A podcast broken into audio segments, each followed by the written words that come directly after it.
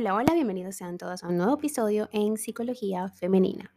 Para quienes son nuevos por acá, mi nombre es Isnaikar Blanco, soy psicóloga clínico y me especializo en la atención a mujeres, trabajando lo que es el empoderamiento, el crecimiento personal y la autogestión emocional.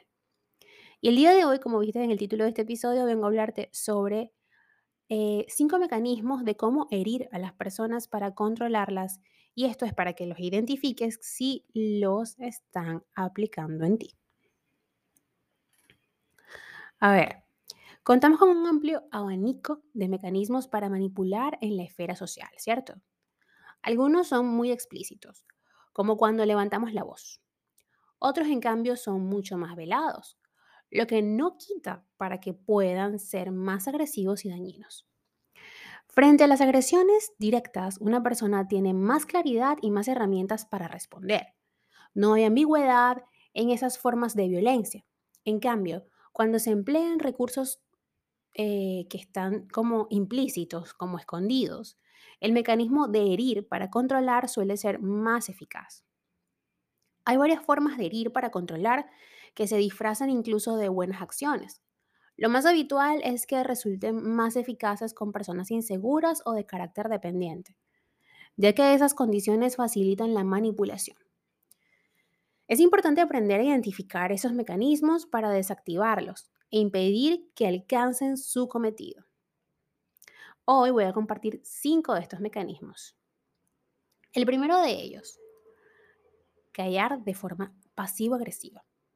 Este es un mecanismo que podríamos llamar eh, de guerra fría, ¿no? Más o menos, para mantener al otro en ascuas o alimentar incluso su inseguridad. Aquí no hay gritos ni palabras altisonantes.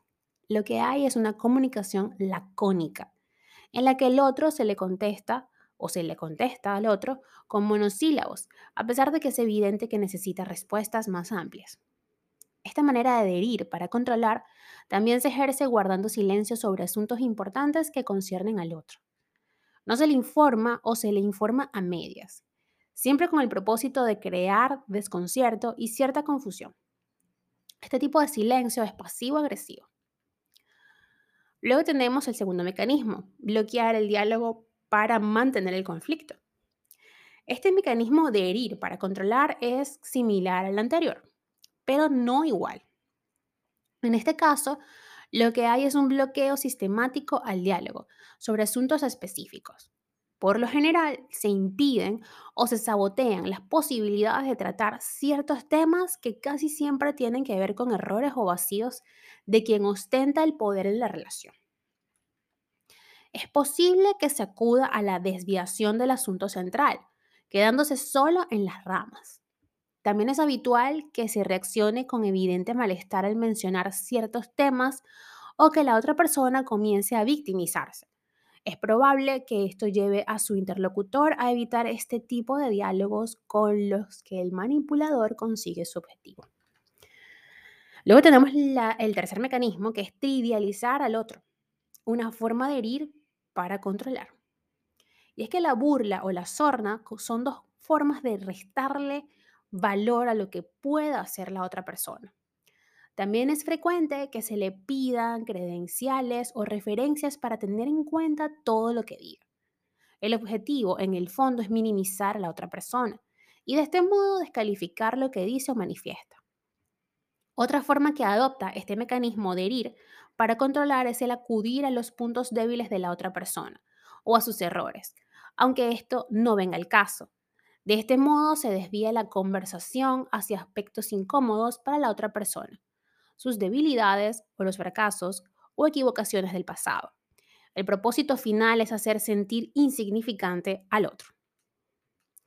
Cuarto mecanismo, negar la responsabilidad propia. Esta es otra forma común de herir para controlar al otro. La intención aquí es justificar cualquier error cometido, y es que el objetivo es no admitir la equivocación, ya que esto se considera una especie de rebajamiento frente al otro. Por eso incluso se miente para eludir cualquier responsabilidad en un error. También es posible que se minimice la equivocación, aunque ésta haya sido grave. Se le resta importancia e incluso se acusa al otro de darle mayor relevancia de la que tiene.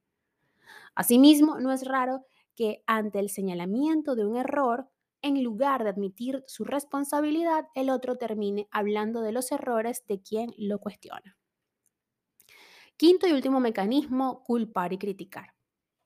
Se podría decir que esta es la forma clásica de herir para controlar. También es una de las que logra disfrazarse con mayor éxito. Consiste en primer lugar en trasladar la responsabilidad de un problema hacia la otra persona. Es decir, me haces enfadar. Tú me haces enfadar, no yo me enfado. Se dice esto como si del otro dependieran nuestras emociones.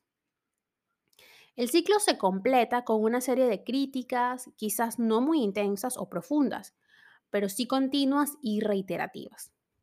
A cualquier acto o palabra de la otra persona se le buscará un pero, de modo que se genera la impresión de que siempre está en el lugar del error, está equivocado siempre o equivocada.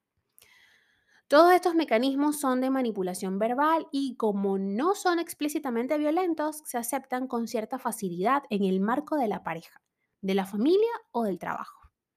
Es importante comprender que son actos de violencia psicológica, por lo que demandan una buena dosis de asertividad de nuestra parte. Y para trabajar la asertividad no hay un mejor espacio, señoras y señores, que el espacio psicoterapéutico. Ya lo saben, aquí estoy yo, tu psicóloga Snaker Blanco, para acompañarte en ese proceso de descubrirte. En ese proceso en donde vas a aprender qué es la asertividad, que tiene que ver con la autoestima, que tiene que ver con la autovalía y el autoconcepto que tengamos de nosotras mismas. Y que más allá de ser un simple concepto o variable psicológica, es una herramienta de vida, una herramienta vital para poder desenvolvernos de una mejor manera con quienes nos rodean. Hasta acá el episodio de hoy, espero que lo hayas disfrutado. Si ha sido así, por favor, Déjamelo saber a través de mis redes sociales, en Instagram, Twitter, Clubhouse y Twitch, como Psiqueplenitud 11, en Patreon como Psiqueplenitud y en TikTok como Snaker Blanco Psicóloga. Un fuerte abrazo y que tengan todas y todos un hermoso día.